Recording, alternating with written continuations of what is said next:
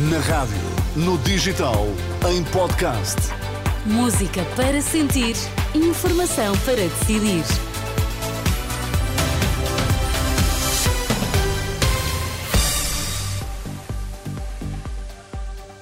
Vai conhecer os títulos desta edição das 11.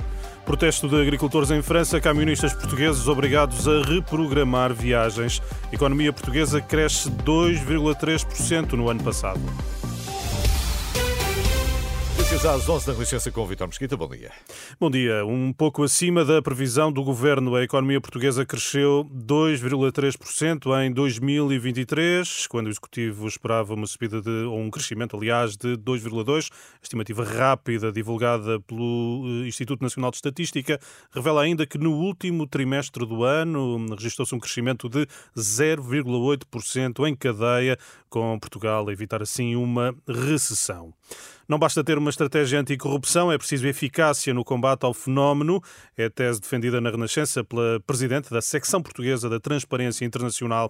O Índice de Percepção da Corrupção, divulgado esta terça-feira, revela que Portugal não avança nesse domínio e existem falhas ao nível da integridade na política. Em período pré-eleitoral, Margarida Mano deixa ainda um desafio aos partidos é muito importante que haja um compromisso da parte dos partidos naquilo que assumem que farão no governo ou na oposição para zelar pela integridade política.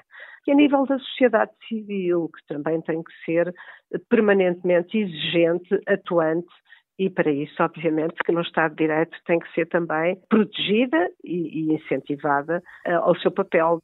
Os apelos de Margarida Mano, a Presidente da Transparência Internacional em Portugal, ouvida pelo jornalista André Rodrigues. Deverão começar hoje a ser ouvidos os três arguídos detidos na operação judicial na Madeira, entre eles o ex-autarca do Funchal.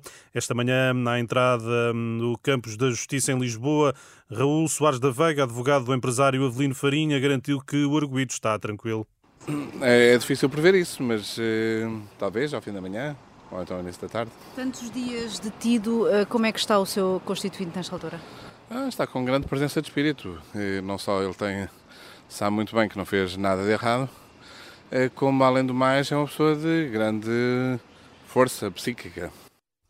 O advogado de Avelino Farinha, esta manhã no Campos da Justiça em Lisboa.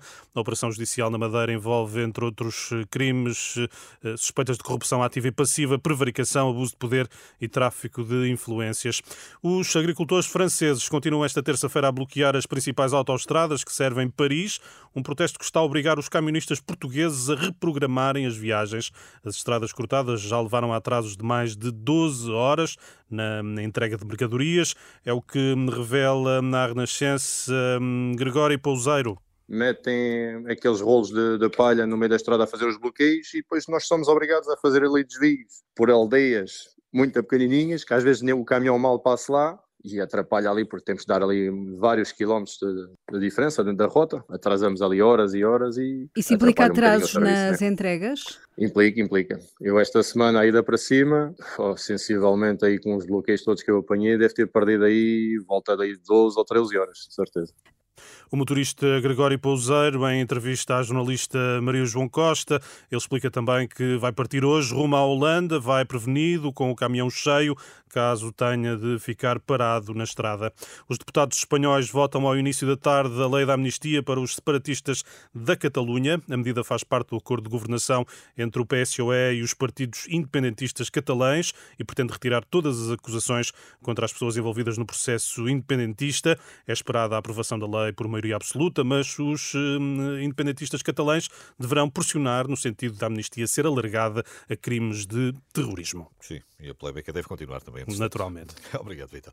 As notícias eh, todas em rr.pt, sempre em permanente atualização.